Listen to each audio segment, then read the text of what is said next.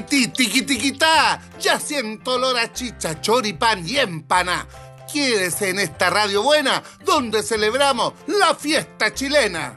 Con este increíble ánimo dieciochero les damos la bienvenida a todos a una nueva semana en tu programa Aprendo en Casa. Se nos vienen payas, concursos, cuentos especiales e inolvidables curiosidades, porque no podíamos estar fuera de esta fiesta chilena que nos llena de alegría. ¿Y a ti? ¿Por qué te gusta celebrar el 18? A ver qué nos respondieron nuestros estudiantes en este nuevo micrófono abierto.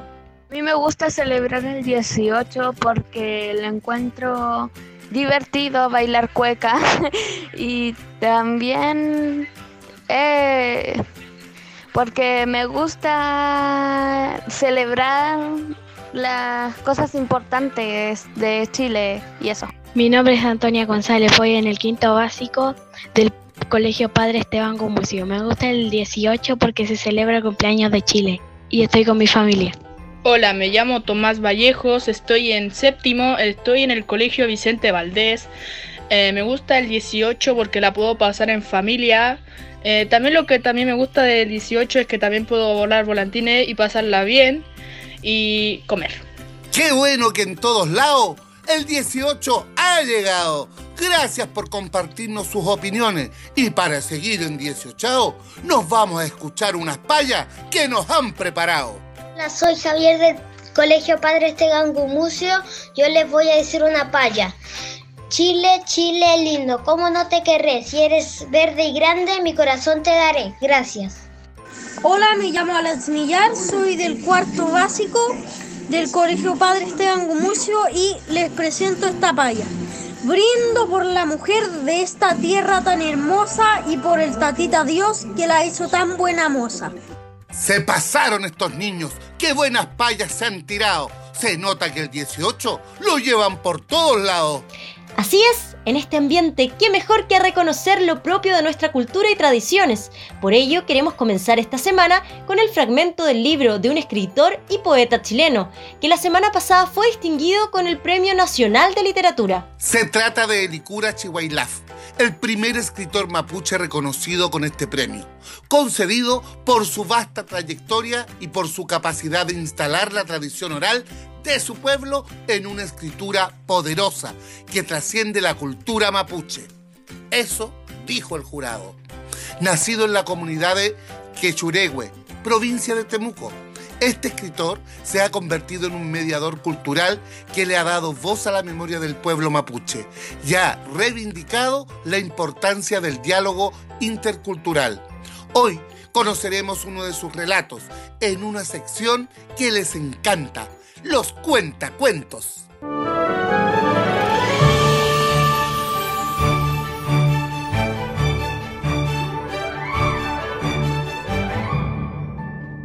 Niños y niñas, ha llegado el momento de los cuentacuentos en Aprendo en Casa. Los invitamos a escuchar un extracto del libro Sueño Azul de Licura Chihuailaf en la voz de Elena Riquelme. Escuchemos.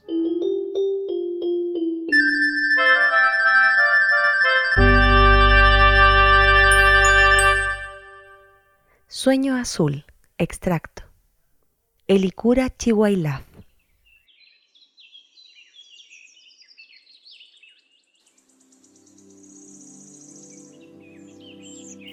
La casa azul en la que nací está situada en una colina rodeada de guayes, un sauce, nogales, castaños, un aromo primaveral en invierno, un sol con dulzor a miel de ulmos, chilcos rodeados a su vez de picaflores que no sabíamos si eran realidad o visión, tan efímeros en invierno sentimos caer los robles partidos por los rayos. En los atardeceres salimos, bajo la lluvia o los arreboles, a buscar las ovejas.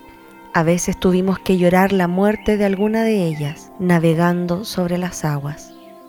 Por las noches oímos los cantos, cuentos y adivinanzas a orillas del fogón, respirando el aroma del pan horneado por mi abuela, mi madre o la tía María, mientras mi padre y mi abuelo, lonco de la comunidad, observaban con atención y respeto. Hablo de la memoria de mi niñez y no de una sociedad idílica. Allí, me parece, aprendí lo que era la poesía, las grandezas de la vida cotidiana, pero sobre todo sus detalles, el destello del fuego, de los ojos, de las manos. Sentado en las rodillas de mi abuela, oí las primeras historias de árboles y piedras que dialogan entre sí, con los animales y con la gente. Nada más, me decía, hay que aprender a interpretar los signos y a percibir sus sonidos, que suelen esconderse en el viento. Tal como mi madre ahora, ella era silenciosa y tenía una paciencia a toda prueba. Solía verla caminar de un lugar a otro haciendo girar el uso, retorciendo la blancura de la lana, y los que, en el telar de las noches, se iban convirtiendo en hermosos tejidos. Como mis hermanos y hermanas, más de una vez, intenté aprender ese arte sin éxito pero guardé en mi memoria el contenido de sus dibujos, que hablaban de la creación y resurgimiento del mundo mapuche, de fuerzas protectoras, de volcanes, de flores y de aves.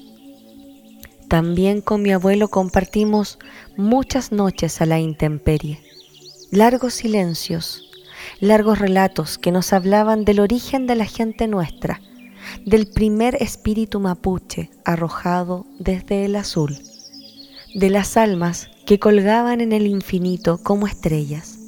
Nos enseñaba los caminos del cielo, sus ríos, sus señales. Cada primavera lo veía portando flores en sus orejas y en la solapa de su vestón, o caminando descalzo sobre el rocío de la mañana. También lo recuerdo cabalgando bajo la lluvia torrencial de un invierno entre bosques enormes era un hombre delgado y firme, vagando entre riachuelos, bosques y nubes. Veo pasar las estaciones, brotes de luna fría, invierno, luna del verdor, primavera, luna de los primeros frutos, fin de la primavera y comienzo del verano, luna de los frutos abundantes, verano y luna de los brotes cenicientos, otoño. Salgo con mi madre y mi padre a buscar remedios y hongos. La menta para el estómago, el toronjil para la pena, el matico para el hígado y para las heridas, el coralillo para los riñones, iba diciendo ella. Bailan, bailan los remedios de la montaña, agregaba él, haciendo que levantara las hierbas entre mis manos. Aprendo entonces los nombres de las flores y de las plantas. Los insectos cumplen su función. Nada está de más en este mundo. El universo es una dualidad. Lo bueno no existe sin lo malo. La tierra no pertenece a la gente. Mapuche significa gente de la tierra, me iban diciendo. En el otoño los esteros comenzaban a brillar el espíritu del agua moviéndose sobre el lecho pedregoso, el agua emergiendo desde los ojos de la tierra. Cada año corría yo a la montaña para asistir a la maravillosa ceremonia de la naturaleza. Luego llegaba el invierno a purificar la tierra para el inicio de los nuevos sueños y sembrados. A veces los guairaos pasaban anunciándonos la enfermedad o la muerte. Sufría yo pensando que alguno de los mayores que amaba tendría que encaminarse hacia las orillas del río de las lágrimas, a llamar al balsero de la muerte, para ir a encontrarse con los antepasados y alegrarse en el país azul. Una madrugada partió mi hermano Carlitos. Lloviznaba, era un día ceniciento. Salí a perderme en los bosques de la imaginación. En eso ando aún. El sonido de los esteros nos abraza en el otoño.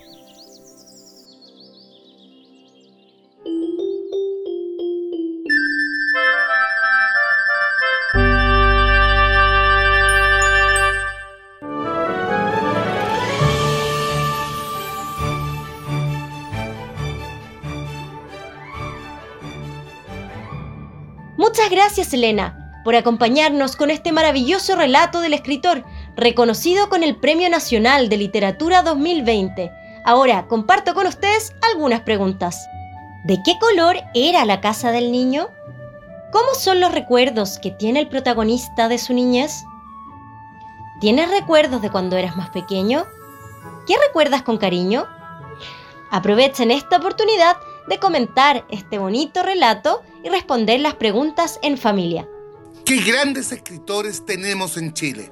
Es una gran oportunidad para que podamos conocer más de ellos durante esta semana.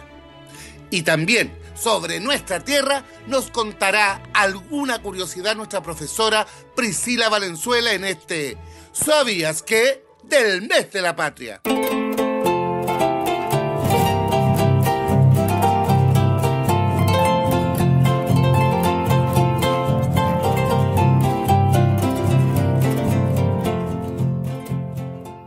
Niños y niñas, ¿sabían que antiguamente las fiestas patrias se celebraban tres veces al año? La primera se celebraba el 12 de febrero, luego el 5 de abril y finalmente el 18 de septiembre.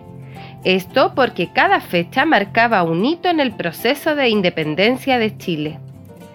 El 18 de septiembre se conmemora la instauración de la primera Junta Nacional de Gobierno, este suceso marca un precedente para que Chile, entonces colonia de España, iniciara el camino a la independencia definitiva. Al comienzo, las fiestas patrias de Chile duraban días e incluso semanas. Se trataba de un gran acontecimiento que desde 1915 tiene lugar el día 18 y 19 de septiembre. En esos días se celebra la conmemoración de la Independencia Nacional o el Día de la Independencia Nacional. Se conmemora la primera Junta Nacional de Gobierno. La gran mayoría de los chilenos celebramos esta festividad en casas y ramadas, disfrutando de comidas, bebidas, juegos y bailes tradicionales. Muchas gracias Priscila por enseñarnos más de lo que significa las fiestas patrias. Y saben, hoy haremos un viaje gastronómico a través del mundo de los sabores y aromas que tanto nos encanta disfrutar este mes. Preparen sus anotaciones para disfrutar de esta receta deliciosa que la tía Marcia Larrondo les va a contar. Vamos con el desafío chileno.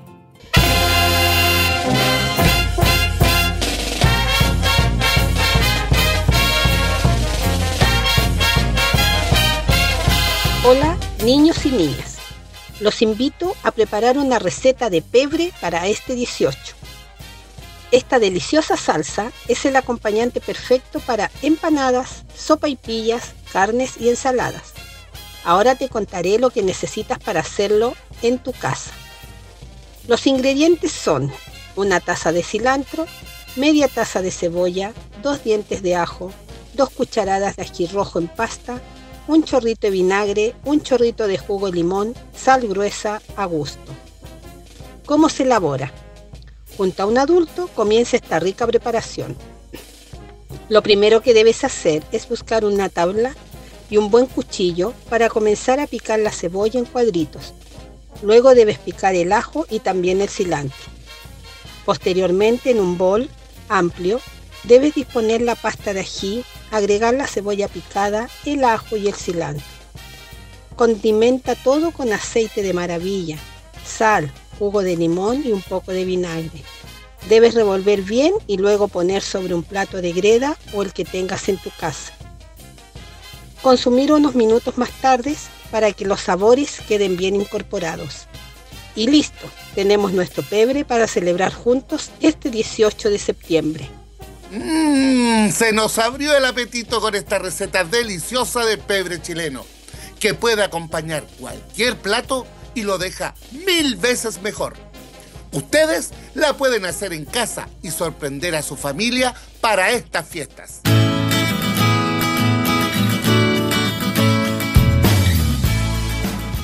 Continuamos con el programa y la música que no puede faltar en estas fiestas patrias y sobre todo en este entretenido recreo musical. Los dejamos con un grupo chileno que se llama Los Jaivas y su canción Todos Juntos.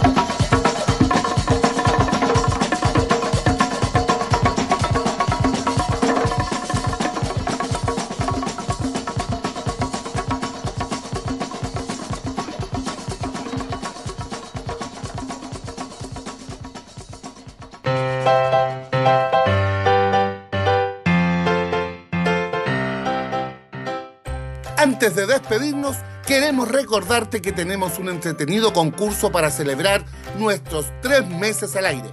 Envía antes del 11 de septiembre un audio respondiendo a la pregunta ¿Por qué mereces ganarte el premio del libro Aprendo en casa?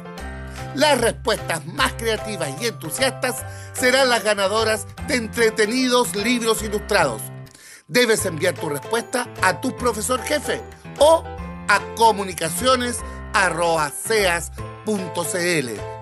Comunicaciones Participa. Un abrazo a todos y todas, que sigan disfrutando la tarde y nos encontramos mañana en un nuevo capítulo de Aprendo en Casa. ¡Chao!